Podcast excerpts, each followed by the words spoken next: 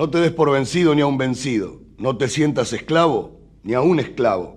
Trémulo de pavor, muéstrate bravo y acomete feroz ya mal herido. Ten el tesón del clavo enmohecido que a un viejo y ruin vuelve a ser clavo. No la cobarde estupidez del pavo que amaina su plumaje al primer ruido. Procede como Dios, que nunca llora, o como Lucifer, que nunca reza, o como el robledal cuya grandeza necesita del agua y no la implora, que muerda y vocifere vengador haya rodado en polvo tu cabeza. Buenas, ¿cómo andan? Bienvenidos a un nuevo podcast del Club Headbangers. Mi nombre es Hugo García. Hoy, lamentablemente, ya lo saben porque seguramente vieron el título de este podcast, tenemos que hablar de lo que sucedió con Ricardo Diorio. No lo voy a estar haciendo solo, estoy con Maxi Marín. ¿Cómo estás, Maxi? ¿Cómo andan? ¿Qué tal? ¿Todo bien? Y también está Matías Gallardo. Matías. ¿Qué tal? Buenas noches. Bueno, nosotros estos podcasts los, solemos hacer para nuestra plataforma que se llama Club Headbangers, que funciona en base a membresías. Este, por ser un evento especial, lo estamos haciendo abierto, así que va a estar en Spotify y en, em, YouTube y posiblemente en alguna otras plataformas donde se escuchan podcasts. Para quienes nos conocen, hace 20 años, más de 20 años que Headbangers eh, existe como revista y hace ya unos cuantos años, casi 10, que venimos haciendo podcast. Hoy, como decía, es una situación muy triste la que nos toca analizar porque en el momento que nosotros estamos grabando son las últimas horas del 24 de octubre, pero bueno, hoy a la mañana nos enteramos de la triste noticia de la muerte de Ricardo Iorio. La noticia surge a través de una entrevista que le hacen en Radio Rock and Pop, si no me falla la memoria, al abogado de Ricardo, Juan Vitalini, que él cuenta que Ricardo falleció en, yendo en una ambulancia al hospital, después sale un comunicado del Hospital Municipal de Coronel Suárez, donde vivía Ricardo, eh, que lo firma un médico, el doctor Mariano Sein, que dice que en realidad murió cuando llegó, va, en realidad cuando llega la ambulancia a su casa ya había fallecido, la verdad es un detalle, no, no cambia nada, eh, es una noticia durísima para cualquiera que escuche metal en, Argentina sobre todo y en Latinoamérica también, eh, más allá de si sos fan o no, porque eh, cuando hablamos de Iorio hablamos de, eh, de un tipo recontra emblemático, creo que sin Ricardo Iorio el heavy metal en español, en castellano, pierde a uno de sus músicos más icónicos, que el metal latino pierde a uno de sus músicos más importantes, y en Argentina, el heavy metal argentino perdió a su referente más grande de toda su historia, perdió a su músico más importante y también al más influyente. Entonces, por todo esto, eh, la noticia es eh, muy complicada. Creo que cualquiera que seguía la carrera de Ricardo en los últimos años no se puede sorprender, o al menos mi caso es que la verdad no, me sorprendió, más allá de que eh, fue un baldazo agua fría, porque uno nunca se despierta esperando leer algo así. No sé qué les pasó a ustedes, vos Maxi. Eh, sí, o sea, comparto todo lo que dijiste en cuanto a la, importancia, la relevancia y la influencia de Ricardo. La verdad que no, no, no me sorprendió, creo que era esperable si se quiere, eh, si uno estaba atento y lo seguía Ricardo ahí con entrevistas y eso, su estado se había deteriorado muchísimo en los últimos 5 o 6 años y sabiendo también uno, no hace falta ser familiar ni allegado para saber cómo se manejaba él en su vida su vida privada. Hace poco, la última, si se quiere, gran noticia extra musical de él, justamente no había sido la más saludable, ¿no? No, no, para nada. Había chocado, se le habían encontrado diferentes sustancias en los análisis de sangre, un tipo de 60 años que hace mucho que está con este, con este ritmo de vida. Pero claro, una cosa es esperar y decir, bueno, en cualquier momento puede pasar, a decir, pasó. Y bueno, y es, es, es, chocante, es movilizador, independientemente de donde uno estuviera parado con respecto a su afinidad, simpatía o seguimiento hacia la carrera de Ricardo, pero a cualquiera que, le guste esta música que, nos tiene reunidos hace un montón de tiempo en los podcasts, en la revista, etcétera, si no le moviliza nada, yo creo que está mintiendo. No, no, sí. Es medio difícil hablar de esto y no quedar como un botón o, ni tampoco uno pretende hacerse pasar por la Madre Teresa de Calcuta, ¿no? Pero lo que vos decís es así, digamos, la, última noticia que trascendió, más allá de alguna fecha suspendida, que es algo rarísimo en la carrera de Ricardo, un tipo que nunca suspendía shows, salvo tenía que pasar algo muy, muy particular para que, para que tome esa decisión o, que no vaya. y esto pasó en los últimos tiempos y, bueno, esto que decías vos de su accidente automovilístico, uno a veces decía, bueno, capaz que, qué sé yo, se pega un susto y, y cambia. Y cambia. Eh, hoy, hoy, ahora en un rato vamos a estar escuchando audios que nos enviaron lectores y gente que nos sigue en las redes y ah, sale el tema este de no, si no habría que haberlo cuidado un poco más y qué sé yo, también me parece que es, es difícil cuidar a alguien que tal vez no se quiere cuidar. Por el motivo que fuera, no tiene ganas de, mm. cuidarse, ¿no? Pero bueno, hoy, tampoco me parece que sea el momento como para ponerse a analizar esas cosas. Y además, qué sé yo, ya está, ¿no? Y también me imagino que para la familia, el círculo de amigos y allegados debe ser muy doloroso y también para, para, para quienes lo seguimos, ¿no? Eh, vos, Matías, no sé cómo te pegó la noticia. De menor a mayor, la verdad. Porque lo, lo primero que llegó fue un mensaje de Maxi hoy a la mañana, ahí en el grupo que tenemos diciendo que se rumoreaba esto que, que, nos reúne acá. Y me puse como a tratar de chequear a ver qué onda, porque es. Nada, por un lado era algo como que de alguna manera se veía venir. Eh, pero por otro lado, las circunstancias son tal vez al menos distintas a las que yo me imaginaba o me había hecho una idea ya con todo esto que venían diciendo que no sé, que tal vez si el desenlace era este iba a llegar a través de, una manera tal vez eh, más violenta, lo cual en cierta forma que, haya sido así eh, da como cierta tranquilidad. Pero mm, cuando se confirmó la noticia, nada, mm, traté de, leer a ver qué, qué novedades había, qué cosas habían pasado y bueno, calculo que como muchas otras personas que han seguido a Ricardo eh, y, que Ricardo y su música han sido parte de, su formación musical y también extramusical, supongo. Em, terminé volviendo a los discos, a las entrevistas eh, y hasta que llegué a, ese recitado eh, ya histórico que hizo con, las Madres de Plaza de Mayo en uno de sus aniversarios, donde recitaba justamente uno de los poemas de, de Palacios. De Palacios, de el poeta fuerte y ahí fue como me cayó un poco la ficha y me tuvo el resto del día medio, medio abajo. Así que en, eso estoy. Algo que no, mencioné, tampoco es, muy trascendente, pero qué sé yo, es como un, fue un, dato de color, ¿no? Y, calculo que va a terminar siendo lo, último que hayamos visto de Ricardo, es que el...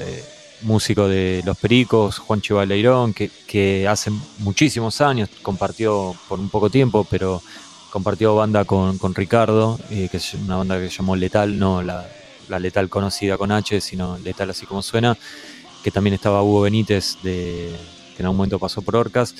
Bueno, nada, eh, contaba Juan Chivaleirón que ayer eh, lunes a la noche, a las, de las 11 de la noche, se había mandado unos mensajes con Ricardo. Ricardo le mandó un, mensaje en, video. Gracias por acordarte de mí, Juanchi. Eh, hermoso, me hiciste reír mucho. Buena, buena, buena zapiola. Me hiciste reír mucho, ya lo imprimo. Eh, te mando un saludo y no olvides de llamarte, porque muchos no quieren llamar porque dicen para no molestar. Un llamado tuyo es una caricia al alma, Juanchi querido. Un gran saludo para vos y para todos los tuyos. Y nada, está ahí Ricardo riéndose un meme que le había mandado él, que era un meme, era un juego de palabras con Balotage y Sabotage, el disco de, Black Sabbath, ¿no? Y una imagen donde los músicos, en vez de los músicos de Black Sabbath, hay políticos argentinos con respecto a esto del Balotage que se viene acá en, en nuestro país. Y nada, va a quedar eso como, como el último video de, de, Ricardo, ¿no? Que este. Nada, es un tipo que en los últimos años como que dejó de hacer notas musicales. Nosotros en Headbangers hicimos varias entrevistas eh, a lo largo de, la existencia de la revista. Hay seis tapas de, de Headbangers con, con Iorio en la portada, sin contar las, las que son de Hermética. Pero en los últimos años la verdad es que dejamos de hacer entrevistas no intenté tantas veces, pero las veces que intenté me di cuenta que no iba a llegar a, ningún puerto eh, y es algo que pasó en general. Si se fijarán, son muy pocas las entrevistas en donde habla de música o casi nada. En general, sus últimos años. También eso, calculo yo que jugó un poco en, cómo recibimos la noticia, ¿no? Porque la verdad es que los últimos años yo cada vez lo empecé a sentir más lejos también por, el tipo de declaraciones que hacía y eso, ¿no? Que eh, no tenían nada que ver con ni con la música ni con las cosas que él había profesado a lo largo de su carrera, ¿no? Pero bueno, más allá de eso, como se suele decir, nos queda la música. Así que también en este podcast queríamos recordar un poco eso, ¿no? Y, y para que no sea tan, tan abajo. Yo creo que estamos teniendo un tono bastante abajo y se veía venir también, ¿no? Porque la verdad que muy triste. A mí me pasó como Matías, ¿no? A medida que pasaban las horas, como que cada vez iba cayendo más y calculo que me va a seguir pasando en los días que vienen. Y hoy estuve escuchando algunos de los audios que van a sonar después eh, con opiniones de la gente que nos escucha y, y la verdad que algunos eran bastante impactantes. Así que no sé, ¿les parece? Hablamos un poco de no sé cuándo empezaron a escucharlo. Acá nosotros con Maxi tenemos más o menos la misma edad, ya pasamos los 40, Matías es el más joven de nosotros, ya pasó los 30, así que calculo que habrán sido momentos distintos. ¿Vos, Maxi, cómo lo, descubriste o, con qué banda de Iorio empezaste? No, empezar, empecé con la Hermética, con la Hermética recién separado. Eh, ¿Algún disco en particular? Sí, con Víctima del Vaciamiento. Claro, el último. sí, me acuerdo, yo estaba en tercer año 95, y un compañero de la secundaria que fue como mi dealer de, metal durante 94, 95, después ya en el 96 empecé a escuchar cosas por mi cuenta, etc. Eh, me pasó Víctima del Vaciamiento y me encantó enseguida. No, no casaba mucho el tema de que como que había dos voces, si bien conocía unas canciones de Hermética, pero no, no estaba tan inmiscuido. Eh, no sé, viste, arrancaba otro día para hacer con, con, Ricardo, después venía Claudio y al toque venía Olvídalo y volver con más y era de vuelta Ricardo. Digo, ¿qué mierda canta acá? Pero lo cierto es que me encantó.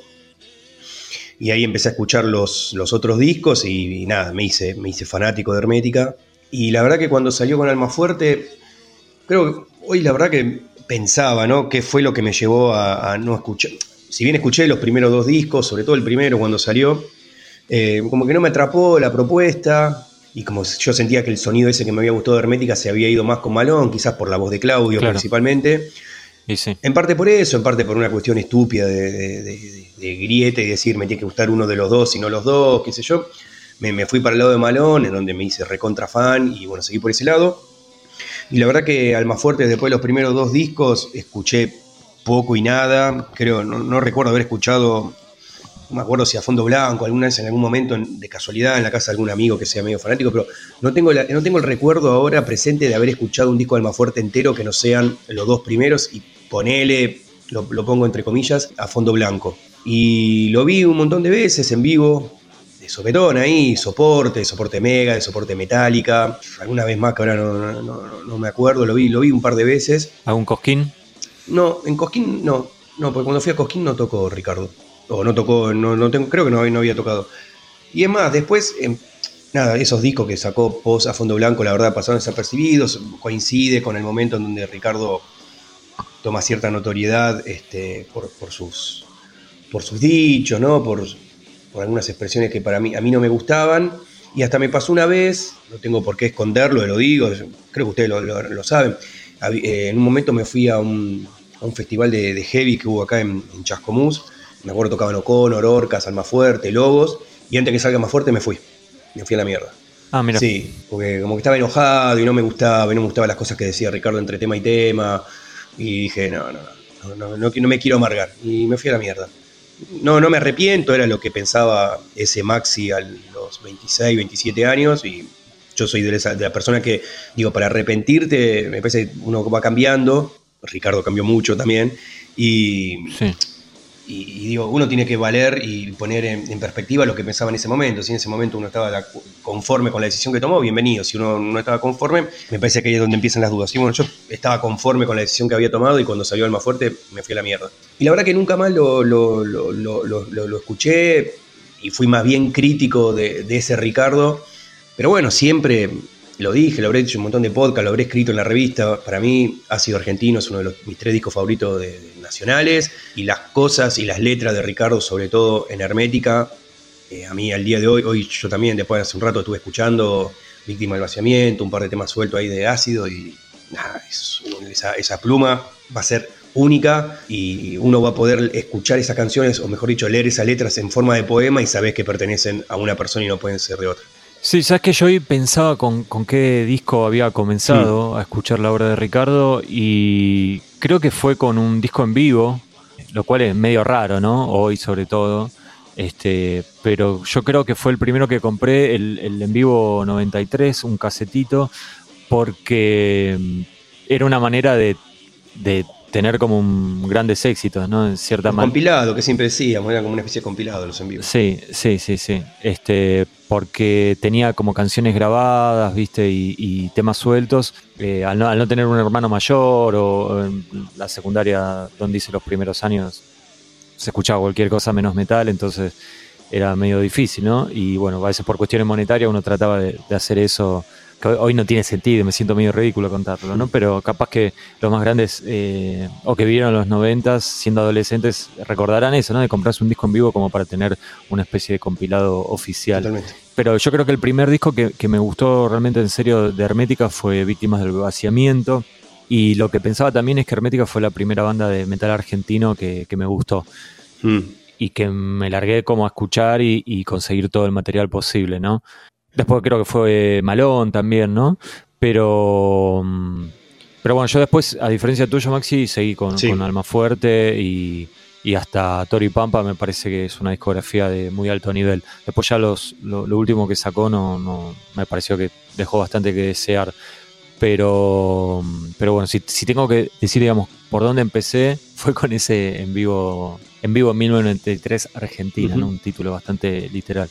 Matías, vos, tu caso, ¿qué onda? Yo llegué primero a Hermética por un- uno de mis hermanos que me grababa discos. Me grabó los primeros discos. Va, los primeros, todos los discos de Hermética. Em, el primero que escuché fue Hermética. eh, pero el que realmente me, me compró para toda la vida fue Ácido Argentino, que creo que al día de hoy es mi disco de heavy metal nacional favorito de todos los tiempos. Eh, y el mejor. En paralelo también me había grabado algunos discos de Alma Fuerte. Me acuerdo del. Creo que es el primer en vivo que tiene Alma Fuerte que se llama En Vida, si no me, si no me equivoco, que es, tiene una, es una foto de ellos ah, horrible, bueno, eh, con, con un fondo medio verde. Eh, y no me había gustado. Pero en ese momento, sería a principios de los 2000, me parece que salió el disco Ult- Ultimando, que es de 2002-2003. Esos temas me gustaron. Y después recuerdo haber comprado mi primer disco de Alma Fuerte en un Musimundo que era el autotitulado del 98. eh, Sí, el de las cartas.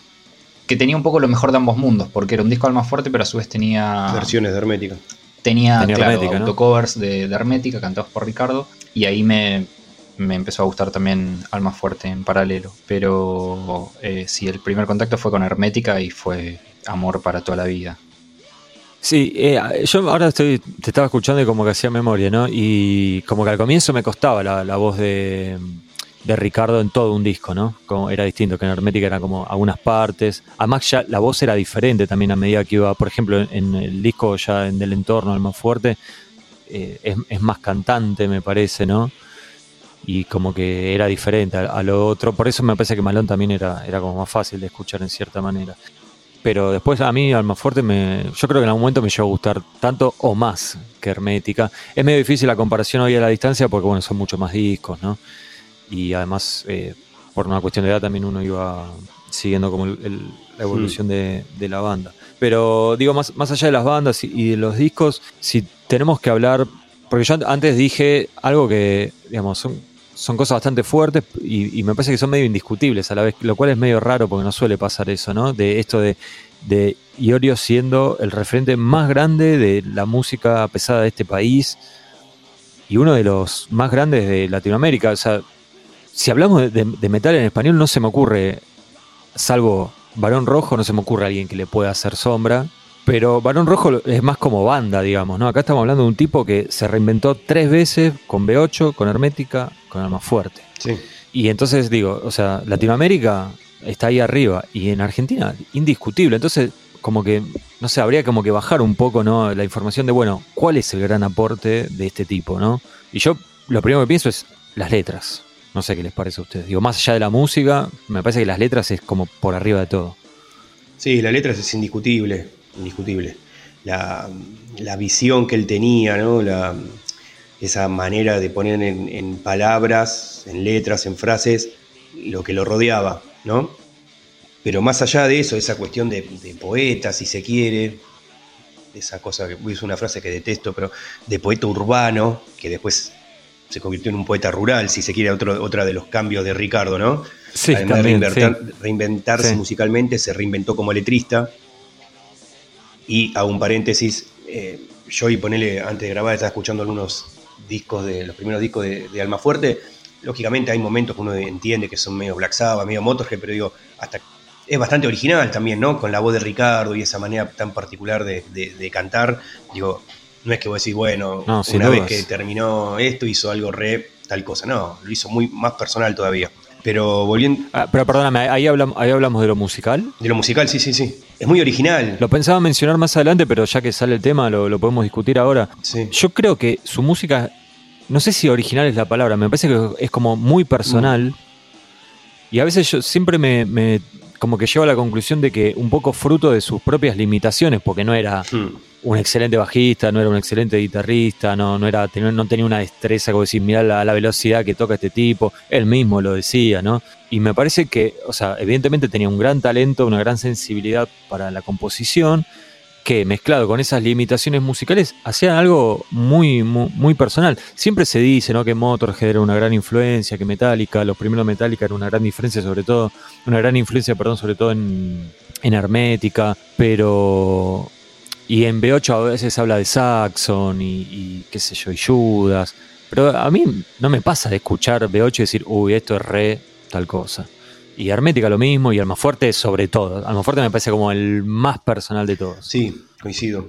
No, y volviendo al, Ricardo letrista, digo, más allá de- de las palabras que usaba, las metáforas, ¿no? Y cómo lo decía, yo, eh, y es eso a mí lo que me, el recuerdo que tengo y es lo que a mí me moviliza o lo que me movilizó hoy cuando vi que, que- había fallecido, es lo importante que fue los tópicos que tocaba, cómo los tocaba, qué decía, y a mí que tenía 15, 16 años, que estaba en la secundaria y que, nada, eso como un producto de lo que escuchás en tu familia, lo que escuchan tus amigos, de lo que escuchás en el colegio, y venía un tipo que escribía cosas que eran contrarias a lo que vos habías escuchado, lo que habías aprendido, lo que tenías en esa mochilita que todos tenemos de que nacemos. ¿Cómo que, Maxi? ¿A qué te referís? Y la revancha de América, por ejemplo, ¿no?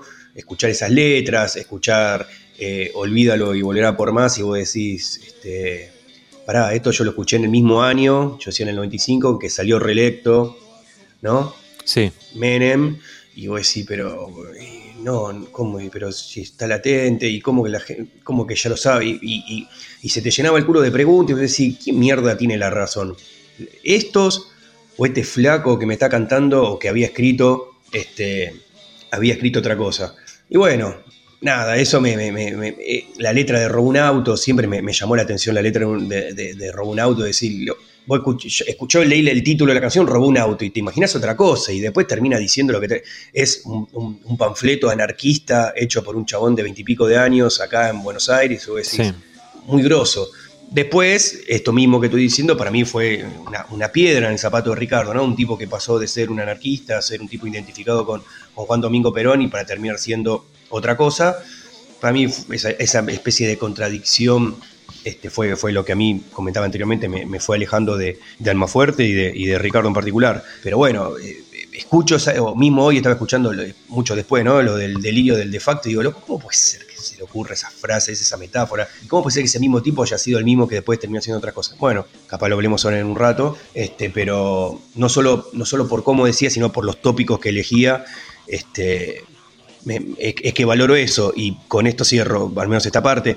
El otro día, yo últimamente, la verdad que creo que lo comenté en varios podcasts, eh, soy de leer, de, de mirar muchas entrevistas de Ricardo, ¿no? Distintos eh, medios, etcétera, videos, y mm, hace poco eh, descubrí una de cuando él estaba en Hermética, que le preguntaban algo así como qué lo motivaba a él a componer una letra, y él agarra y dice como que a él lo que le gustaría es que este, una persona dentro de 20, 30 años, o sea, hoy en día, ¿no? Sería Sí, sí.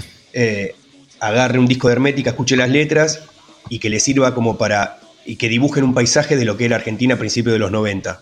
Creo que lo logró. Sí, sin dudas. Creo que hoy, hoy, hoy yo escuchaba este, Víctima del Vaciamiento y me acuerdo de lo que era Argentina este, durante la, la década del 90 o, o cuando, cuando yo era adolescente.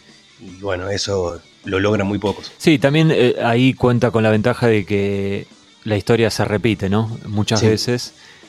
eh, como dijo Corroyo, no es conformity, ¿no? La, historia se repite a sí misma y en Argentina mm, un poquito más, me parece. O más seguido, se Y entonces, o más seguido, claro. Entonces lo que hace es como que, digo, más allá de. Él tenía, él no, él no quería. Eh, es, digamos, hacer futurismo, ¿no? Él, lo, que, lo que vos decís es que él quería que vos escuches eso hoy y digas, ah, Argentina era así. El presente, lo que presente. Le suma, claro, ese presente. Lo que se le suma es que muchas veces lo podés relacionar con situaciones de este presente, ¿no? Y eso como que le da un, vuelo más alto todavía. Vos, Matías, con, las letras, ¿tuviste alguna cuestión más, o sea, te gustaba algún más tipo de letras? Porque recién Maxi hablaba esto de lo de lo rural y lo urbano, pero también había eh, cosas de lunfardo, ¿no? cosas descriptivas. Inclusive yo les comentaba a ustedes antes de grabar que a mí siempre me gustó también esa faceta pro metalera de Ricardo. Em, yo recién escuchaba lo que decía Maxi y mm, justamente algo que me había quedado de hoy y de su momento también cuando, cuando lo escuché en uno de los tantos encuentros que tenía con Beto Casela, que decía algo similar a esto que, decía Maxi, que, él consideraba que el cantor, que el autor, que, documenta como lo que sucede, eh, como en sus alrededores, ese es como el que folcloriza y que él quería ser como un folclorista en este término de, esto, de transmitir lo que observaba, ¿no? Como haciendo el juego de palabras. Em, sí. Y eso es lo que siempre me, impactó de, sus canciones, de sus letras, que vuelven siempre, ¿no? Como a, recordarnos un poco eh, en el lugar en el que estamos, tal vez con nombres distintos, con situaciones tal vez un poco mejor, un poco peor, pero parece que a través de él se, canaliza o, tuvo, creo, esa, esa percepción agudísima para ver justamente lo que sucedía a su alrededor. Y lo que sucedía a su alrededor siendo muy consciente también desde dónde él venía y desde qué postura cantaba, que es algo que me parece que incluso te diría que en el rock nacional pocas veces ha sucedido de una manera tan clara, porque yo no, sé si los grandes nombres del rock nacional, y digo, en esto incluyo también al más fuerte, sobre todo, con esa, digo, tal vez era una cosa más fantasiosa o tal vez eh, una cosa más metafórica, más de... no, es medio quizás polémica la comparación, pero tal vez el rock barrial en algún momento, algunas cosas, como rescató esta cosa medio más, de, más documental, pero si no, no, no se lo encuentra en muchos lugares, más allá de las letras de él. No, lo que pasa es que me parece que él, además lo hizo antes. Bueno, sí, sin más Más allá de que a mí, me puede, a, mí, a mí me puede gustar más. Vos, tal vez lo que querés decir, y yo me pongo más polémico, es que, por ejemplo, en las calles de Liniers, tal vez lo, ese tipo de letra se puede ver en alguna canción de rock barrial que vino mucho después. Sí, bueno, del, llamado rock barrial que, bueno, justamente un poco hace alusión a como a esas realidades, se supone, tampoco digo que, yo consumo esa música, ¿no? Pero, no, no, no es mi caso tampoco. No, pero digo, uno en general agarra como los grandes nombres de, la música argentina y te tenés que ir al folclore justamente quizás como para encontrar personas que te, están relatando situaciones cotidianas eh, con una pluma más directa y no a través de metáforas y cosas enroscadas y fantasía, eh, sin, sin embellecer eh, tanto las cosas, eh, que es, nada, tampoco le saco méritos a eso, pero me parece que Ricardo eh, va a quedar sobre todo por eso. y en cuanto a lo que a mí me gustaba, las letras, bueno, sí, Maxi lo, mencionó, cosas esto que, te hacían un poco pensar las cosas que inducían a, eso, ¿no? La revancha de América, Olvídalo y volver a por más. Gil Trabajador, obviamente, El Pibe Tigre después, ¿no? que son como continuaciones de, las mismas cosas, ¿no? de los mismos problemas, las mismas penurias. Pero, y, también me gustaba mucho esta cosa de Alma Fuerte, de la cosa más rural. Eh, me fui eh, con amigos al medio de la nada, esas cosas medio, de escaparse a, las inmensidades, eh, siempre me, gustó bastante, porque ahí creo que es donde se ve tal vez el, carácter más original de, de Alma Fuerte, que combinando esto, ¿no? Con el, metal pesado y la música autóctona argentina. Sí, yo estaba pensando recién, por ejemplo, también eh, esas letras más tipo mm, de contar una situación muy particular y que a veces estaba basado en hechos reales, como pasaba con El Hombre Peste, ¿no? Un tema basado en... El Tano. En un, momento en un momento de la vida del Tano Marcielo, eh, su gran ladero, ¿no? Su gran mano derecha, me parece. Eh, sobre todo no, por menospreciar a, Tano Romano ni a Civiles, sino por una cuestión de cantidad de años, además, ¿no? Y, de discos y canciones. Este, bueno, Ricardo hace ese tema, ¿no? El hombre peste contando una, una realidad del Tano eh, Marcielo, que hasta él mismo se sorprendió la, primera vez que la, que la leyó. Y después tenías una situación como Lucero del Alba también, ¿no? De, este, de, un tipo trasnochado que iba caminando por la calle y eh, acusado por el rati que me vio mirando al cielo y gritar concha su madre en el alba del lucero, que yo en un momento dije, bueno, esto tuvo que haber pasado y después resultó que no, que era una situación eh, ficticia, hipotética, que él se imaginó, ¿no? Pero lo hacía de tal forma que también parecía, parecía de verdad. Sí, que es un este, poco también como una continuación de cuando duerme en la ciudad, ¿no? Como el, heavy pelo largo que despierta sospechas y la sociedad lo adopta como un hijo de puta. Sí. Por eso escapa de la yuta cuando duerme en la ciudad. Claro, y que era bastante común también que te, que te paren, ¿no? Este, hoy, hoy creo que no pasa tanto, por suerte. No, no, no, no lo estoy diciendo como nostálgicamente, ¿no? Mejor. Em, y yo decía lo de, lo de las letras Z pro metal, que a mí ya de, chico me, llamaba mucho la atención. Bueno, de hecho me llamaba creo la atención más, de adolescente que ya siendo un boludón grande, grandote. Eh, no sé, desde buscando razón que me impida despreciarte. Eh, el metal tiene su historia y la madera también. Eh, metaleros pesados que aguantan más porque son menos. Que también todas esas cosas te, van generando como un. Sentido de pertenencia. Una, Sí, identificarte. Inflas el pecho, te pones orgulloso, orgullo. Y sí, y sí porque ¿quién, ¿quién tenía un montón de amigos metaleros siendo adolescente? Nadie. O es muy raro, una situación muy rara. En general eras vos y uno o dos más en la escuela o uno en el barrio o algo así. No, no, nunca, al menos acá nunca, nunca abundó el, metalero. Este, Soy metalero por propia elección. No me rompa las bolas oficial. Sí, no, por eso hay millones así y todo eso. Pero además, porque si todas las letras fueran así, también termina siendo algo recabeza, pero al mismo tiempo tenés un tipo que tiene una pluma excelsa, recontra leído, ¿no? Un tipo muy culto. Eh, y bueno, nada, qué sé yo. Creo que todo esto. Que sabía mucho de la guerra de Fortines. Sí, especialista, en la guerra de Fortines. Sabía que me había hecho la todo.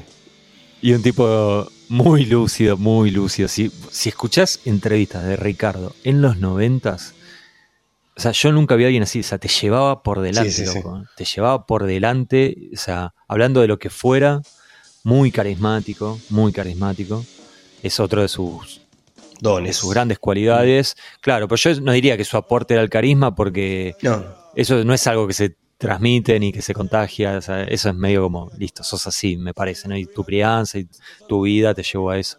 Pero el tema de las letras me parece que es algo que va a quedar para siempre, muy, muy influyente en, el metal argentino. Lo que pasa es que es tan personal que cuando lo, las bandas se nutren de eso, a veces quedan en posición adelantada, mm. ¿no? Y quedas medio como un clon.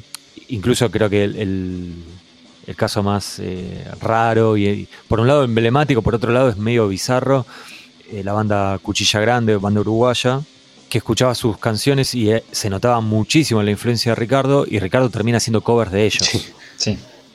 Una cosa muy rara. Muy Ricardo. Muy Ricardo. Sí, hasta medio contradictoria, ¿no? Que es algo que cuando antes, antes de hacer el podcast hablábamos con Maxi, que esa cosa contradictoria de, de Iorio también, ¿no? En las letras, vos decías recién lo de los delirios del de facto, mm. es del año 96. ¿Sí? año 96 y, para que estoy, no quiero mandar fruta, año 2001, cinco años después, tenés un tema como este, Cumpliendo mi destino. El que tiene la letra de Seineldin, ¿no? Las frases. Mm. Ah, con referencias a Seineldin, claro. Militar argentino también. Y pasaron cinco años, no pasó 20, mm. no sé. Bueno, y así hay, hay varias contradicciones, no solo en las letras, también en, declaraciones de él. Eh, bueno, vos decías lo del anarquismo. Eh, 2001, del 91 al 2009 tiene un cambio más abrupto todavía. Qué sé yo. Eh, bueno, los últimos años con el terraplanismo y un montón de otras cosas, ¿no? Su acercamiento a Biondini. Bueno, ni hablar, que después medio como que fue, me sacó una foto porque sí, pero me cuesta creerlo, ¿no? Bueno, Eh, sí, sí, sí, un tipo muy, muy contradictorio, muy contradictorio. Pero me parece que porque hoy leyendo algunas declaraciones de músicos, a veces parecía como que medio que pedían perdón, ¿no? Por, por, por recordarlo. Y a mí no me pasa eso, sinceramente. Este, siempre está el tema este de separar el artista de la obra y todo eso.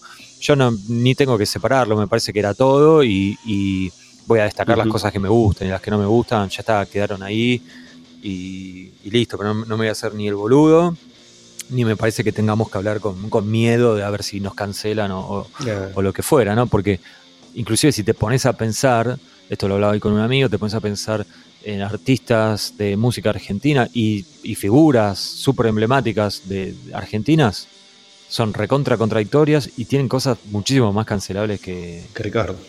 Que, que, Ricardo. Y nadie tiene vergüenza de hablar de Maradona, de Charlie García o, uh -huh. de, o de, Papo. Entonces no veo por qué lo tenemos que hacer con, con Iorio. Me fui un poco por las ramas, perdón. Eh, no sé si quieren agregar algo más con tema letras, con el tema música, no medio lo, lo tratamos un poco al pasar. Decíamos esto de tan original, ¿no? No sé vos qué pensás, Matías. Sí, bueno, un poco lo que decía con, con, respecto, sobre todo en Almafuerte, que me parece que es donde encuentra esa madurez eh, musical y personal. Pero también, discúlpame, en, digo, en, una persona grande ya y ya era un, un adulto. Sí, pero discúlpame, en, en B8 y, y Hermética, vos, ahí me capaz que pueden ser un poco más palpables las influencias, pero a, a mí me sigue sonando muy, muy personal todo eso. En B8 porque por el hecho... no había nada, y básicamente es la banda que, que, empieza el género en Argentina. En, en Hermética me parece que la, la, influencia del trash es mucho más marcada. También, también depende de, de, digo, quiénes lo acompañaban a él, ¿no? Sobre todo los guitarristas. Tres guitarristas distintos. Es Civile, Romano, Marcielo, cada cual con sus, con sus influencias. Sí, sí, y sus grandes aportes. Obvio. Pero me parece que el, las letras y el hecho de cantar en castellano, que es algo que no mencionamos y es recontra súper importante, eh, le, le, daba un toque personal. O sea, a mí, la verdad, o sea, no me pasaba de estar escuchando eh, Tú eres su seguridad y decir, ah, sí, esto me suena a tal cosa. Y eso lo aplica casi a cualquier tema. Capaz que algún riff, alguna partecita, pero es medio minúsculo, me parece. No, por eso yo hacía. Remarcaba lo de Alma Fuerte, porque en Alma Fuerte es donde empieza. Bueno, si querés, tal vez en Moraleja de Hermética, ella ahí como o el disco con Flavio Peso Argento, que, es, ese disco también es, es, sí, es esa especie de mix hablar. de folk, de, de, folclore y metal. Eh, me parece, yo me refería estrictamente a lo musical, en Almafuerte me parece es donde esa fórmula está más perfecta, donde vos decís, esto no se parece a nada. Porque si uno hace esto, si se pone a diseccionar tal vez la música de Hermética y la de B8 sobre todo, te das cuenta un poco que las influencias están más a flor de piel, más allá de las letras, más allá de que estuviese cantado en castellano, pero a mí me parece que es en Alma Fuerte donde se condensa todo eso, tanto la, la originalidad musical, letrística y identitaria también. Sí.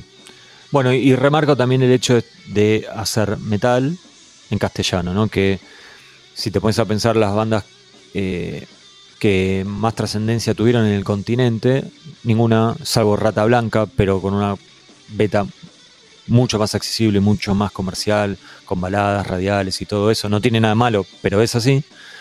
Eh, después si pensás, Más inofensiva. No sé, sí, también, pero bueno, pero ojo, tiene sus cosas, sobre todo en el primer disco, pero no sé, pienso en Sepultura, pienso en Angra, pienso en, en Criminal, pienso en Pentagram, grandísimas bandas todas, todas cantando en inglés. Ricardo cantó siempre en castellano, escribió siempre en castellano, inclusive le interesó muy poco girar fuera de Argentina, lo cual yo creo que le jugó en contra. Fue una con Almafuerte creo que fue una sola vez a Chile y con Hermética habían ido a Bolivia. A Bolivia.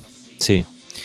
Sé de primera mano que tuvieron un montón de ofertas con Almafuerte para ir a, a tocar a otros países y se negó. Perdón, fue una vez a Brasil que dejó algunas anécdotas muy con buenas que me contaron. Los sí, con Almafuerte. Con B8 también en su momento, ¿no?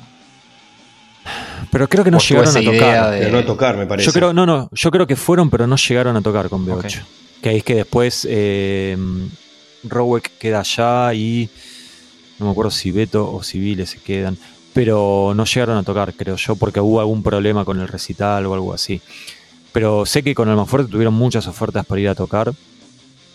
Eh, decía, perdón, sí, que, que con Almafuerte fueron una vez a, a Brasil y me habían contado algunas anécdotas muy buenas, pero creo que no, no hay que contarlas. Eh, y bueno, con, Ricardo pasa mucho eso, ¿no? Pasa mucho de anécdotas que están ahí al, al, borde y qué sé yo, si él no las quería contar, para mí había que respetar eso y no, no contarlas.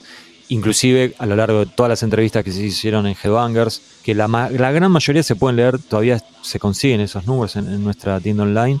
También surgían anécdotas que, que como era un tipo muy, muy, muy personal, muy eh, muy particular, quería decir, no muy personal. Nada, se daban situaciones que no, te pasaban ni hablando ni con Metallica, ni con Mega, ni con Pantera, ni con cualquier otra banda argentina, inclusive con bandas under. Eh, ¿Les parece si vamos escuchando algunos de los audios que nos fueron mandando? Yo creo que eso también va, a dar para, para ir comentando algunas cosas. Nosotros les pedimos a través de redes sociales que nos manden audios. Tenían 90 segundos para, mandar los audios, o sea, para exployarse, porque nada, la plataforma que usamos da esa cantidad de tiempo. Destaco el, respeto de, todos los que mandaron. Eh, vamos a estar poniendo casi todos los que nos llegaron. Algunos quedaron afuera por una cuestión de audio que no se escuchaba bien y bueno, también la idea era que trate de ser todo lo más ameno posible. Así que vamos a empezar con eso. Bueno, vamos a comenzar con los audios. El primero que tenemos es de Darío de Mendoza. A ver, play. Buenas tardes, si se pueden decir eh, buenas tardes, ¿no? Soy Darío de Mendoza y bueno, mi anécdota con Ricardo se remite al Coquín Rock 2008, en donde, bueno, en el escenario heavy, una vez terminado, me colé por debajo del escenario y pude acceder a las carpas, donde estaban todos los músicos de todas las bandas del momento y, y bueno, Ricardo estaba dentro de una carpa y esperé que saliera y cuando salió venía acompañado de dos guardaespaldas gigantes. No me quise acercar y eh, le dije que quería saludarlo, que venía de Mendoza, que estuvo muy bueno el show y Ricardo se dio vuelta, miró a los guardaespaldas y les dijo, sáquenme este paquetito de acá. eh, ese fue todo el acercamiento que tuve. Hoy es gracioso, es el único encuentro que tuve con él y bueno, es especial sobre todo por los momentos que se viven. Un abrazo para todos ustedes y bueno, entiendo el dolor, ¿no? Hasta la próxima. Bueno, Darío, no, te lo tomes como algo personal.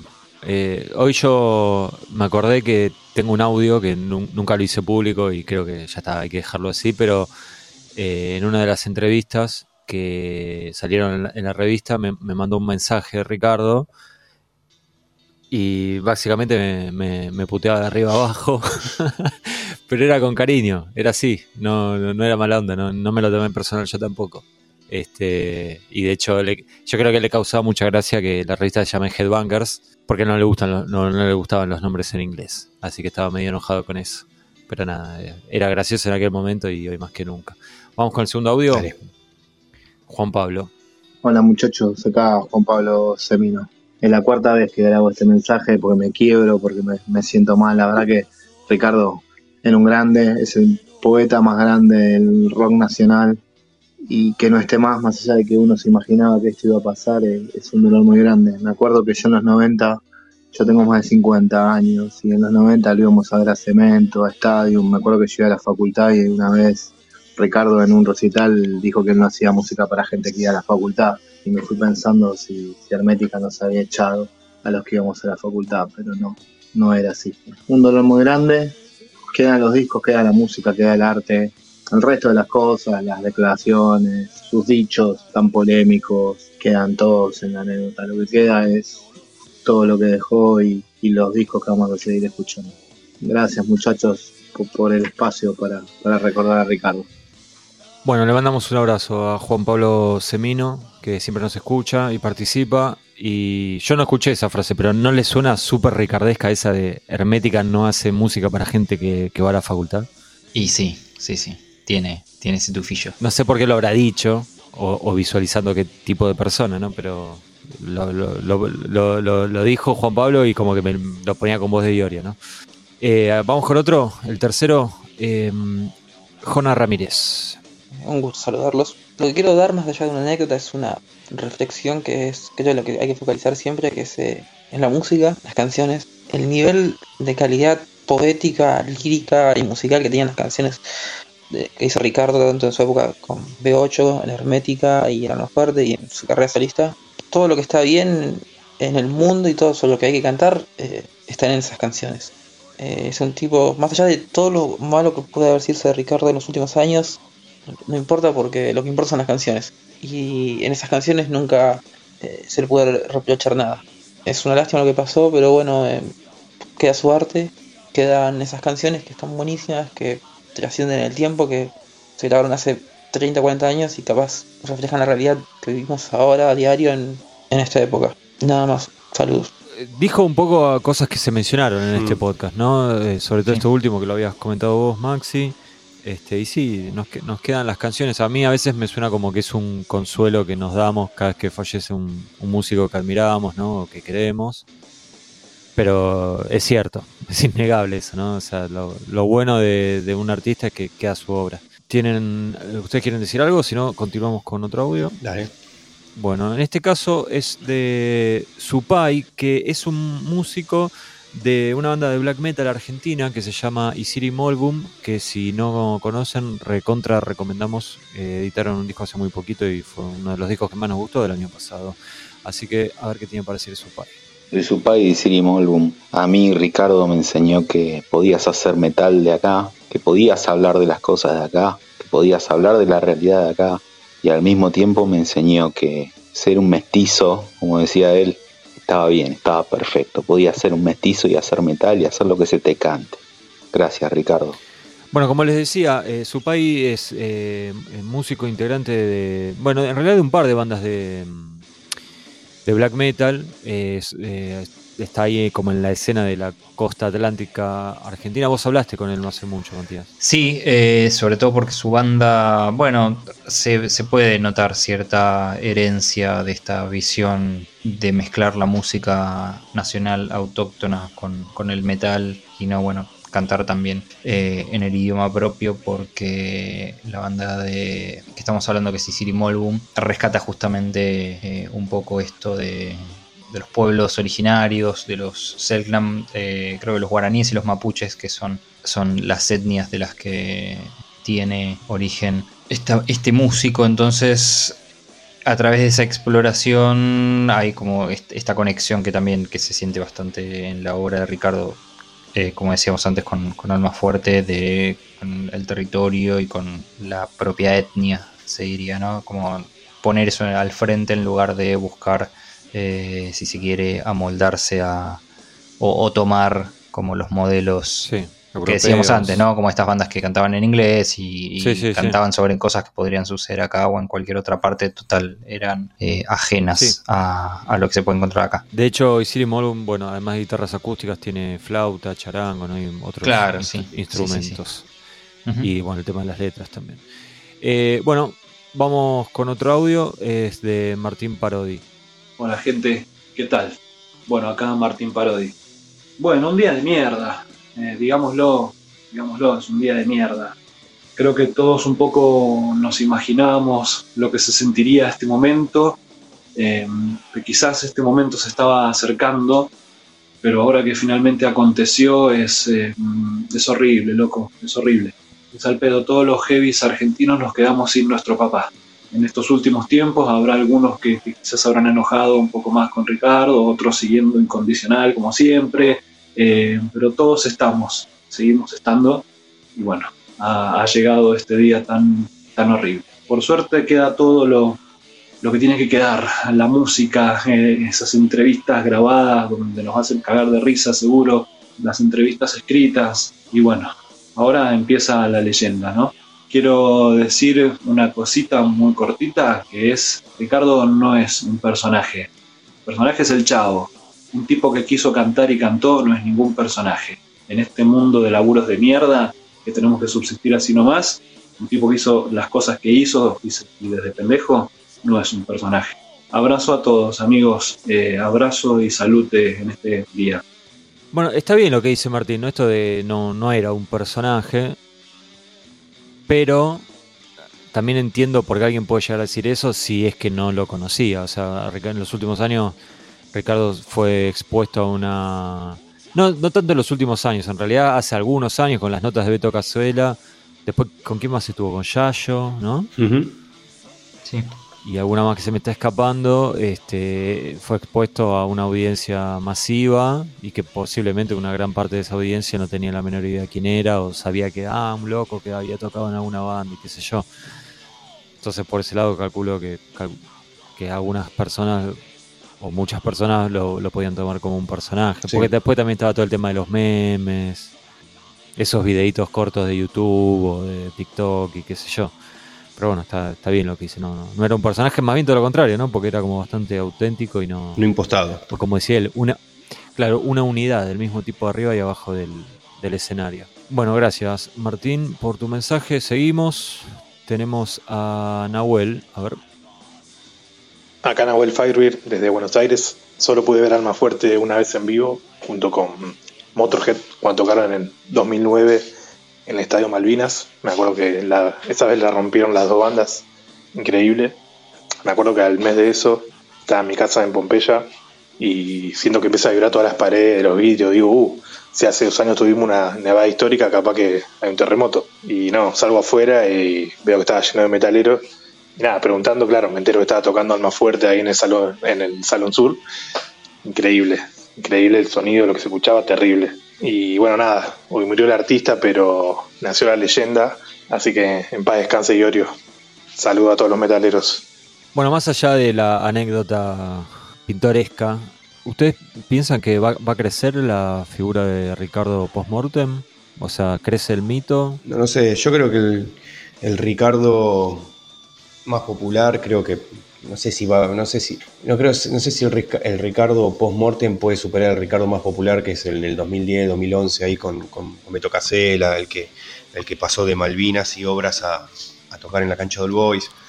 Mm, no sé si al Ricardo que, le hacían un especial bastante mala leche por momentos, en, en, unas, en hora pico, en los canales de aire, no sé si va a recuperar esa trascendencia o esa masividad creo que quizás lo que puede llegar a lograr Ricardo es que, viste, como es la muerte, que te, que te perdona algunas deudas, ¿no? Y como que, bueno, quizás algunas cosas, retomando el mensaje anterior, algunas cosas que fueron criticadas o que fueron canceladas en vida ahora pasan a ser parte de un personaje pintoresco. Coincido, Maxi. Creo que algo de eso puede pasar y que nos puede pasar cosas que nos hacían muchísimo ruido. Ahora uno dice, bueno, ya está. Dejémosla de lado y quedémonos con lo positivo. Eh, vamos con otro audio de Juan de Andrade. Buenas muchachos, ¿qué tal? La verdad que no, sé bien de qué, por dónde va a ir lo que ustedes van a hablar, pero, la verdad que la sensación es una sensación de, vacío, de vacío quizás eh, personal, pero también en general para, para el heavy argentino, creo, porque me parece que Iorio no fue, no fue solo el mejor no fue solo el fundador, sino que es alguien imprescindible. Fue cuando hoy me llamó mi vieja, despertó mi vieja, creo que ocho y media de la mañana más o menos, para, para decirme que había fallecido Ricardo. Y la sensación en ese momento fue un poco la misma a partir de este vacío que, digo que cuando se murió Maradona, ¿no? La sensación de que había muerto un, gigante, alguien sin el cual no podés contar la historia de, lo que hizo. En el caso de, Ricardo, el metal argentino, o el metal en general, en realidad, en el caso digo como era el fútbol. Eh, así que bueno, los abrazos, pues sé que son todos fans de, Ricardo, así que Ricardo es importante para Headbangers y Headbangers fue, fue importante para, para, que muchos de nosotros lleguemos a, lo que él decía. Un abrazo grande, Juan, desde el oeste, como decía él. Bueno, Juan, gracias antes que nada. Este, sí, eh, Ricardo fue muy importante para Headbangers también.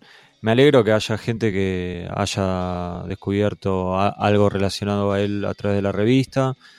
Em, como decía antes, ¿no? Fue. creo que es el, artista con más, más tapas de Headbangers. Bueno, y la relación con Maradona es algo que se va a repetir en otros audios y que nosotros habíamos mencionado, inclusive lo hablamos antes de grabar, ¿no? Sí. Sí, yo creo que hay un paralelismo muy fuerte entre los dos. Bueno, lógicamente uno fronteras para adentro y otro fronteras para afuera, ¿no? La dimensión de Maradona no, tiene comparación con, con, la de Ricardo. Pero me parece que Ricardo lo fue el, músico metalero más importante y va a ser el músico metalero más importante de nuestro país. Diego va a ser quizás el futbolista más importante de la historia del fútbol.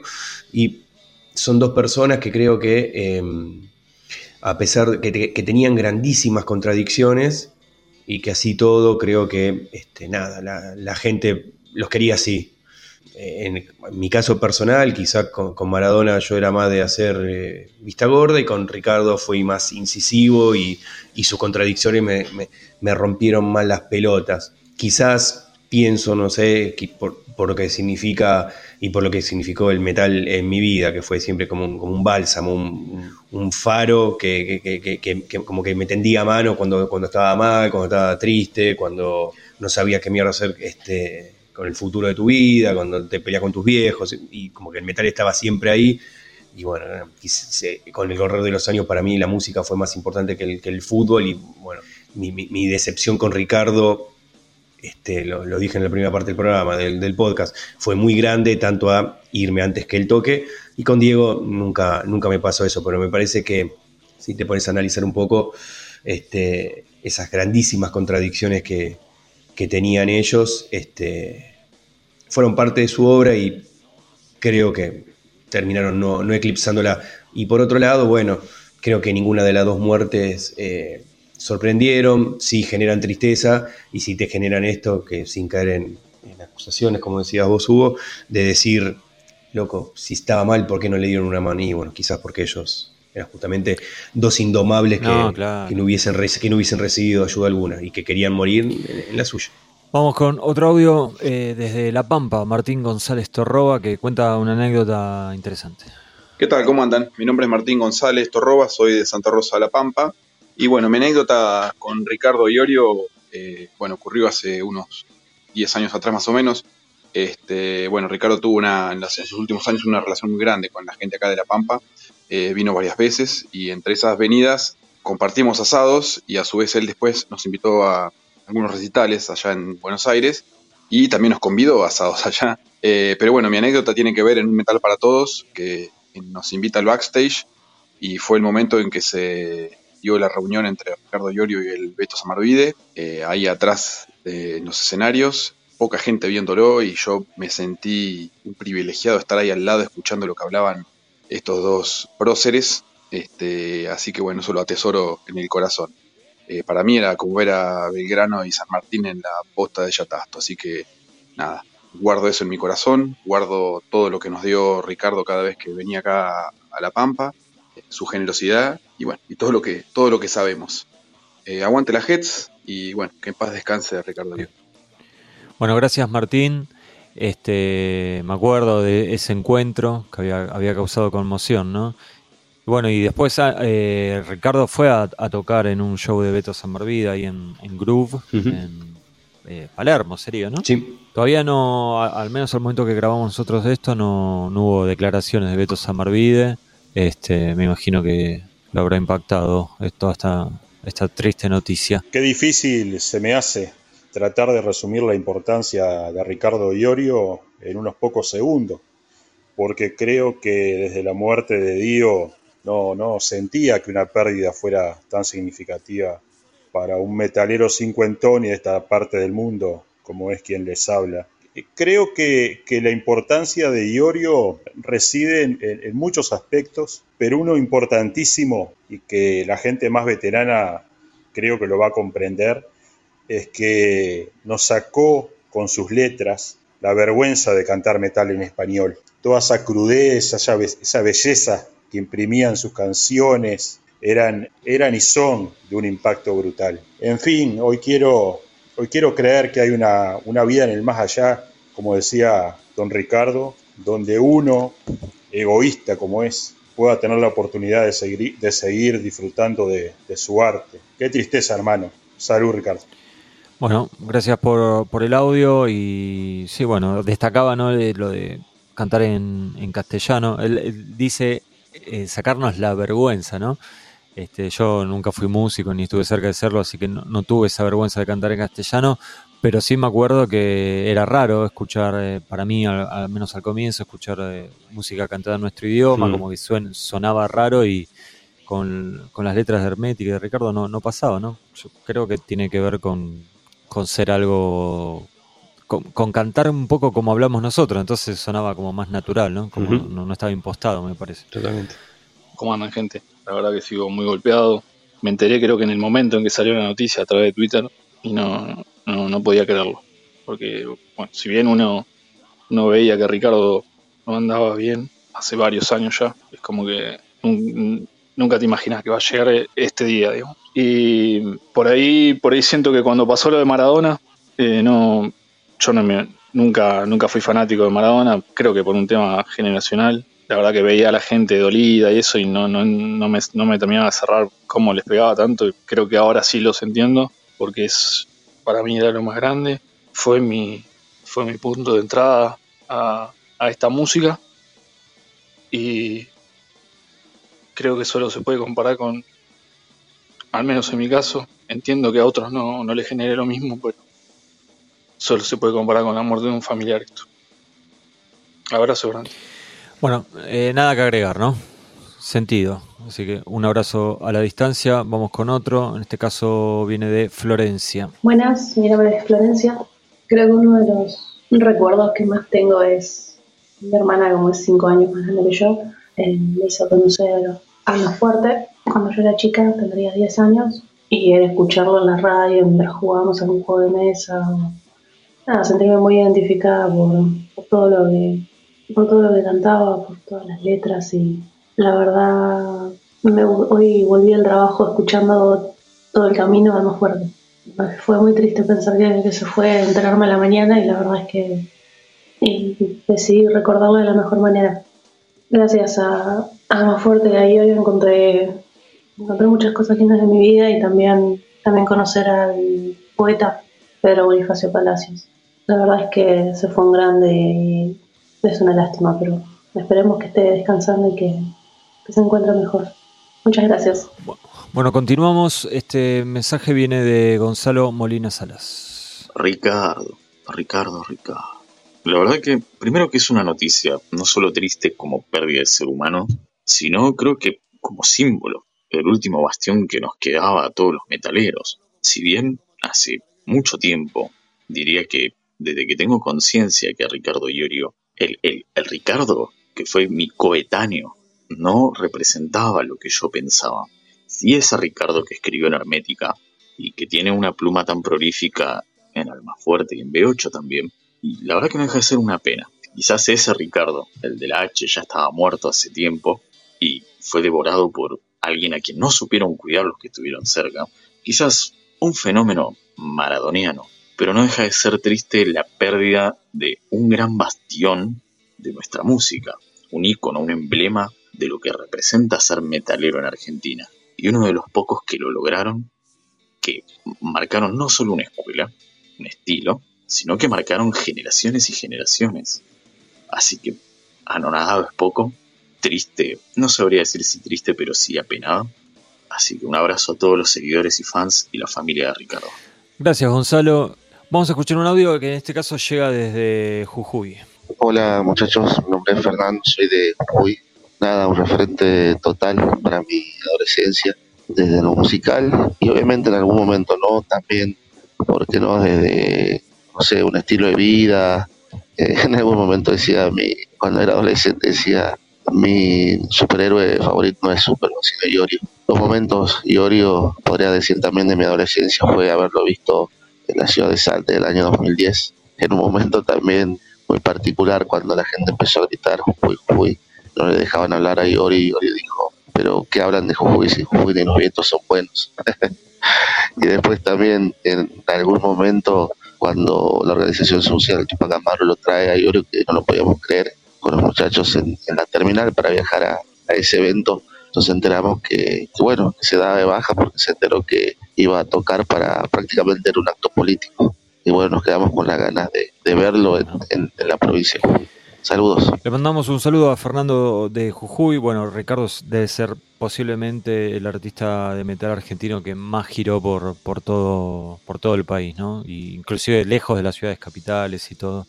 Eh, vamos a escuchar otro audio, en este caso de Mariano Bequevicius, que recomiendo, síganlo en redes, lo encuentran como El Beque, con K de kilo, que es muy talentoso, hace unos dibujos espectaculares e inclusive hizo algunos cómics de, Ricardo que están muy interesantes. Buenas a todos. Eh, les quería mandar un fuerte abrazo en este momento a todos los que los que los hizo felices Ricardo, que somos miles. Me cansé de seguirlo por muchos lados todos estos años y, es uno de los pilares que me formó musicalmente. Así que nada, decir que, que Ricardo no ya no estará más, pero ahora más que nunca es de la gente y eso es lo más lo más importante de todo. Así que eh, les mando un fuerte abrazo a todo el mundo y, y fuerza para este momento. Como decía Ricardo, no se rindan, viejo. Abrazo. Le mandamos un abrazo a Mariano. Vamos con otro mensaje de Figo. Hola, ¿qué tal muchachos? Eh, acá Figo. ¿Qué decir de Ricardo que nos haya dicho 3 mil millones de veces, no?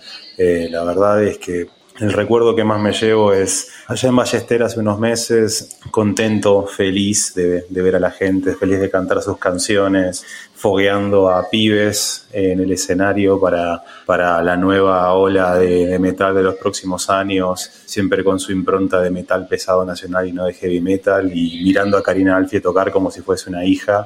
Es que qué padrino del, metal que ha sido este hombre, es, es la verdad increíble.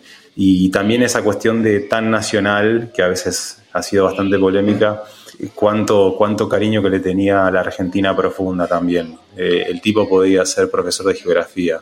La cantidad de localidades, de rutas, de lugares que me he encontrado buscando en mapas, porque Ricardo las mencionó en alguna canción, eh, es increíble. La verdad es que el legado que deja Ricardo, no solo por la música, sino por el, el amor que le tenía a este país, es, es, es impresionante nada, buen viaje Ricardo, nos hiciste muy felices, en algún momento nos encontraremos. Bueno, tienes razón, eh, Figo, ¿no? Con esto de, la Argentina profunda, ¿no? Y de rescatar lugares. El profesor de geografía. Sí, yo jamás sabía que existía algo que se llamaba Ñandu Baizal, en Entre Ríos, ¿no? Calculo que a todos nos habrá pasado. Eh, bueno, seguimos, tenemos algunos más. A ver, Carlos. Hola, gente de Bangers. Mi nombre es Carlos. Bueno, un día muy difícil. La verdad que no soy de, enviar muchos mensajes, mucho menos audios, pero hoy siento la necesidad de hacerlo un poco como, forma de aliviar una sensación muy fulera que tengo en el cuerpo. Hoy en día tengo 39 años, lo escucho a Iorio en sus distintas bandas desde que tengo 10, son tres cuartas partes de mi vida, y si bien a través de los años uno se fue, se fue distanciando, sobre todo de la, de la parte ideológica de Iorio, que, que borró con el codo muchas cosas que él había escrito, me parece que su obra permanecerá intacta, es súper valiosa y cualquier heavy que de acá en adelante, siendo chico como me pasó a mí, se arrime a esta música va a encontrar un, cuerpo de obra impresionante. Yo creo que Diorio es sin dudas, fue sin dudas uno de los letristas populares más importantes de la música argentina, más allá del género que, quieras considerar. Un día muy triste, la verdad estoy con una sensación de, de pérdida, de pérdida muy grande. Un abrazo para todos. ¿Cómo anda la gente de la JED? Acá Javier. Bueno, no creo que haya mucho para decir, una tristeza enorme. Cuando me enteré me puse a llorar como un boludo, no podía parar. Cuando me calmé, me lavé la cara, me metí en las redes, pero no para buscar el conventillo, sino para los grupos, los grupos de Facebook de metaleros, los amigos metaleros, porque como que uno dice, esta gente está pasando lo mismo que yo, quiero ver cómo se siente. Y bueno, se nos fue el más grande de todos para mí, sin lugar a dudas. Más allá de la parte musical que hay sobre es cuestión de gustos, de, líricamente el más grande de todos, no, no, puede haber duda. Esa capacidad eh, semántica, no sé si, si, es correcta la palabra, de deconstruir las oraciones y con eso hacer, hacer magia. Eh, qué sé yo, eh, llegar del trabajo a la tarde, me subirme en la charla y enterarme de que solo él podía hacer algo así, solo él, no, no, no hay otro. Se nos fue el más grande, todos sabíamos que se iba a ir, como nos vamos a ir todos algún día, pero bueno, qué sé yo. Quizás queríamos que se quede un rato más. Abrazo a todos. Bueno, le agradecemos eh, a Javier, Javier Rodríguez y Carlos que mandaron los, estos dos últimos audios que más o menos venían en la misma, la misma sintonía. A mí me pasaba de hoy cuando los iba, iba bajando, iba descargando, digamos, los audios que nos, nos enviaban como que me iba cayendo más la ficha y encontraba, escuchaba gente muy dolida, todo, y como que me iba pegando más. Y calculo que con el correr de los días es una sensación que va a seguir este, pasando. Tenemos uno más Y así cerramos este segmento de audios. Eh, Martín Gaza. ¿Qué tal? Mi nombre es Martín Gaza, tengo 51 años y yo empecé a escuchar la música de Ricardo a los 18 años cuando en 1989 él lanza el debut de Hermética, que salió en un sello que sabrán Radio Trípoli.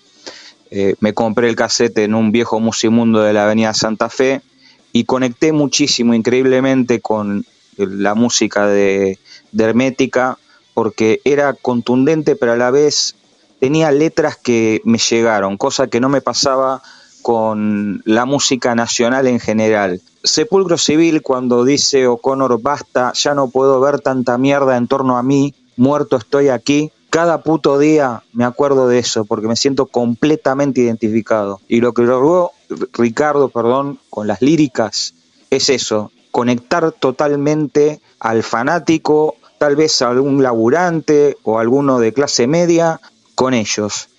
Ricardo se va de este mundo con un gran legado y el mito creo que va a ser enorme, enorme, mucho más de lo que pensamos. Bueno, Martín, eh, le agradecemos obviamente y, medio como que retoma algo que ah, habíamos escuchado en unos de los audios al comienzo, esta idea de que va a crecer el, mito de Ricardo. Este, yo no sé si va a ser así, me, parece que en todo caso tal vez eh, puede llegar a crecer entre la gente del metal. Porque me parece también que no, creo que sea muy recordado por medios masivos y esas cosas. Igual hoy no sé si vieron, eh, hubo como bastante repercusión en, diarios y esas cosas. Incluso el Ministerio de Cultura de la Nación lo nombró. Sí, sí. me sorprendió eso, ¿no? A mí también. Porque, ¿cuándo fue que no lo dejaron cantar el himno? No fue hace mucho. 2021, cuando terminó, cuando volvió a jugar la selección después de la Copa América. El partido con Bolivia, cancha de River. Lo cancelaron. Los malos. Los malos. Fue cuando había salido el, último de, de, Maiden, Senjutsu. Ah, para esa época, sí. me acuerdo que, pues sí, porque me acuerdo de estar yendo al sello a buscar los discos y, y enterarme esta, esta noticia. Eh, y bueno, hoy en, hoy que estamos grabando en la cancha de Racing, también. Que jugó con Boca, ¿no? Sí. Este, también lo recordaron ahí en la pantalla. Bueno, además hubo gente de Racing, bueno, Ricardo era de Racing, este, con banderas herméticas de Ricardo y todo, ¿no? Así que qué sé yo. En una de esas sí, tal vez un público más, eh, o medios o lugares donde no necesariamente sean metaleros, este, sea más, eh, más mencionado. Bueno, inclusive en redes sociales eh, había artistas que no tienen nada que ver con el metal, pero que sabíamos que tenían relación con él, tipo Calamaro, ¿no? Gieco. Claro. Bueno, bueno, con Gieco sí, obviamente.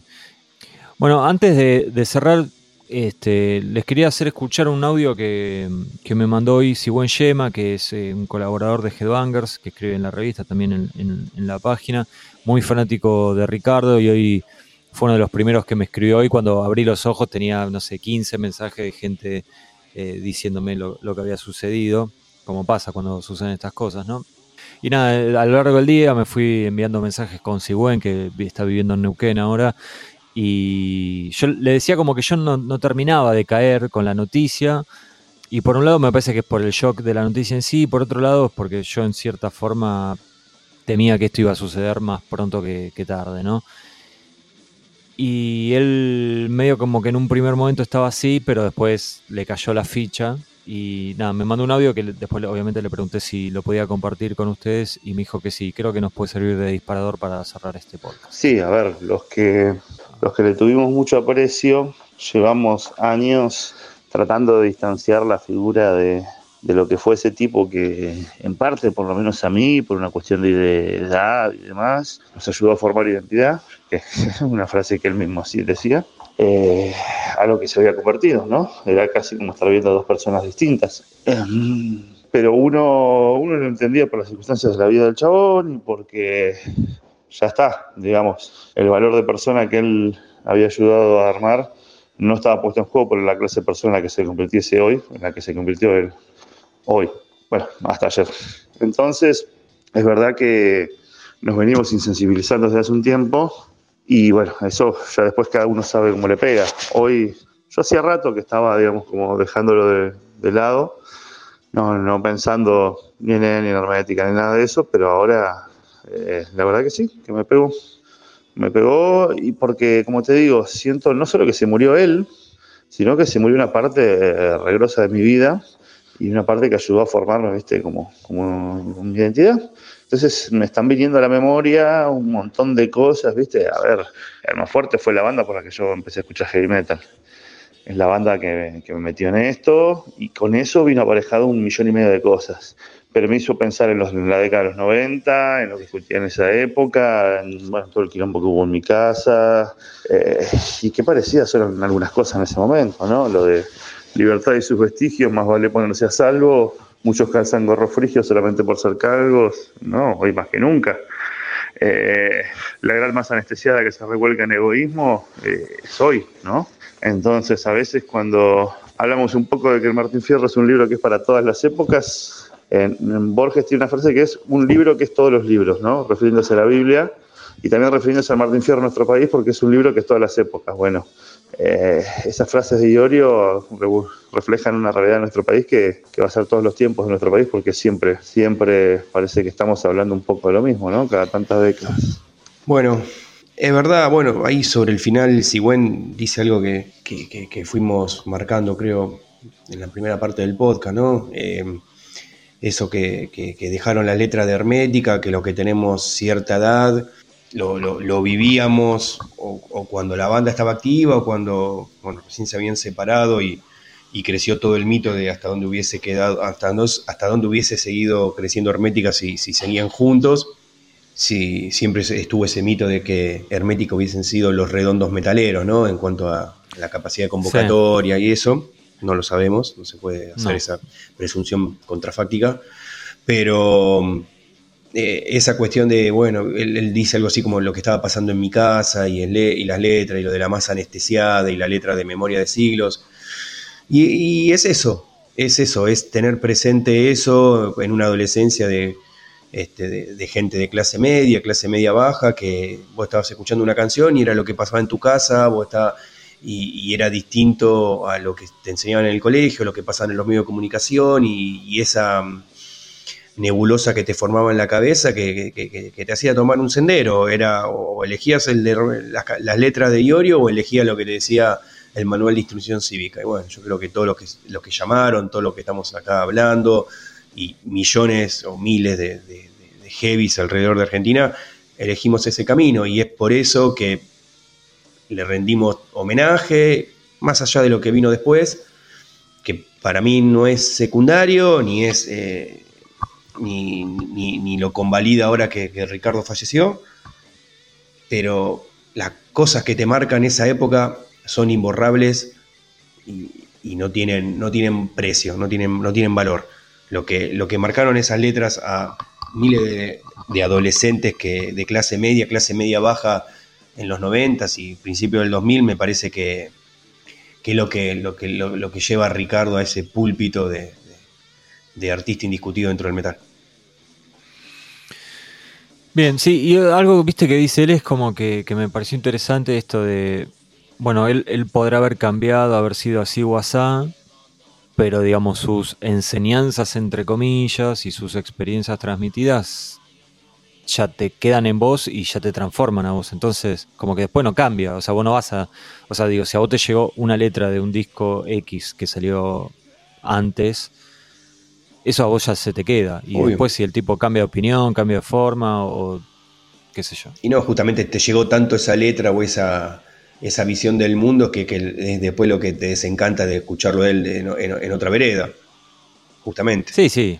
Sí, sí. Justamente. Como que crees que cayó en su propia red, pero bueno, nada, qué sé yo, es eso. Sí, eh, sí, pero eso ya queda en cada uno y qué sé yo. O sea, me parece que, lo, voy a decir una obviedad, pero que digo que porque te haya gustado una etapa de un artista o toda una etapa musical de un artista no quiere decir que le tenés que bancar absolutamente ah, todo, ¿no?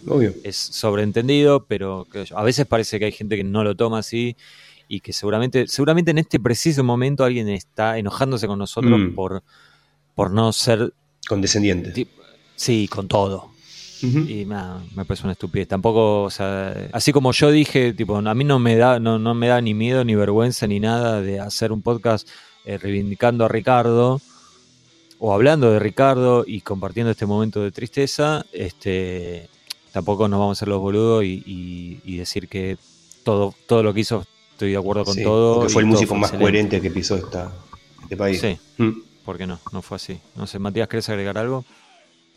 Los artistas son como son, son la persona que, que está en la obra también. Y qué sé yo, no sé, yo trato de estas cosas, sobre todo en, este, no sé, un día como hoy, tener como un, un- bueno, el, el silencio respetuoso que amerita la situación y por otro lado también tratar de reflexionar y evaluar también un poco, no sé, mis comportamientos o mi manera de ser o eso, que, que- uno, tal vez, tal es sencillo, sobre todo algo que también decía Siwan, digo, con una persona que tuvo la vida que, que tuvo Ricardo, a veces no para justificar, sino para tratar de entender cuáles son las posibilidades, las, las cosas que le suceden a alguien para terminar donde termina y terminar diciendo las cosas que hice. Que hice. Tratar de, de reflexionar antes que señalar, quizás. Sí, y esto siempre teniendo en cuenta que, no sé, al menos yo, yo no, me, no me siento en la capacidad de, de decirle a nadie, bueno, como, como decía la letra, ¿no? De, no pienso influen- influenciarte ni convencerte. Sí, una cosa que quisiera aclarar y calculo que ustedes van a estar de acuerdo porque somos amigos y nos conocemos hace mucho tiempo, es que, digo, más allá de no estar de acuerdo con un montón de cosas que Ricardo empezó a decir ya hace unos cuantos años, me parece que siempre estuvo claro que era un chabón, me resulta muy raro hablar en pasado, era un chabón con muy buena leche y que no, no, no, no me parece que era un tipo con maldad. O sea, no, digo, o sea, yo, la verdad que to- to- todas sus... eh, a mí me dolía verlo en esas notas con el Presto, es, creo. Hmm. eh, no sé, después el otro, el terraplanista, la foto con Biondini y todo eso. Yo estoy en contra totalmente de todo eso. No tengo nada que ver, no me interesa, me, me parece gente detestable. Pero la verdad es que nunca lo escuché a Ricardo decir algo que decir, ah, mira, este tipo es malo, o sea, tiene, tiene maldad, tiene ganas de hacerle daño a otra. O sea, nada, era, o sea, empezó a creer eso, lamento que haya sido así, pero ya está, yo me parece que, que sería distinto si vos ves que eh, tenía un o era egoísta o tenía ganas de, sacar provecho para algo. Me parece más bien todo lo contrario, me parece que era un chabón súper generoso y gente que lo trató muchísimo más que nosotros. Lo confirmo. Lo confirma eso, sí, sin dudas. Este, inclusive con las revistas fue era complicado hacerle las notas porque había que ir hasta allá. O la, la nota que yo le hice acá en, en- en Capital, en Ciudad de Buenos Aires, fue en un momento que él no daba notas eh, después de, lo que había pasado con la revista Rolling Stone, que, que habían salido esos dichos antisemitas, que después tuvo que pedir perdón y qué sé yo. Después tuvo unos años sin dar notas y nosotros creo que le hicimos la primera nota después de ese periodo y había como un ambiente medio como de mucho cuidado, ¿viste? Y así todo, digamos, se copó con nosotros que era una revista, bueno, nunca fue una revista popular Headbangers y menos en ese momento. Este, y siempre tuvo muy buena onda y sin ningún sin sacar ningún provecho. Jamás, jamás nos pidieron nada, ni él ni la gente que trabajaba con él en aquel momento, Marcelo Caputo, Marcelo Tommy. Pero bueno, Eh, yo creo que es el momento de cerrar acá. Este, creo que se, se hizo muy extenso esto, pero me parece que la situación lo, lo ameritaba y seguramente nos quedaron mil cosas por, por mencionar y contar, sí, por contar. Sí, no, no hicimos un repaso de, de mejores discos, mejores temas, qué sé yo, porque ya esto si no iba a durar mil horas. Pero nada, tal vez en otro momento lo, lo podamos hacer.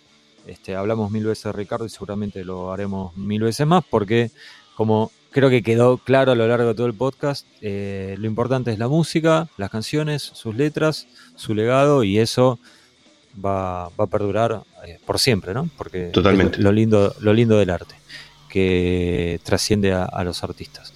Así que gracias Maxi, gracias Matías, gracias, Gracias. a ustedes por escucharnos. Gracias. Le mandamos un abrazo a todos. eh, un saludo especial a amigos y familiares de Ricardo. Gracias.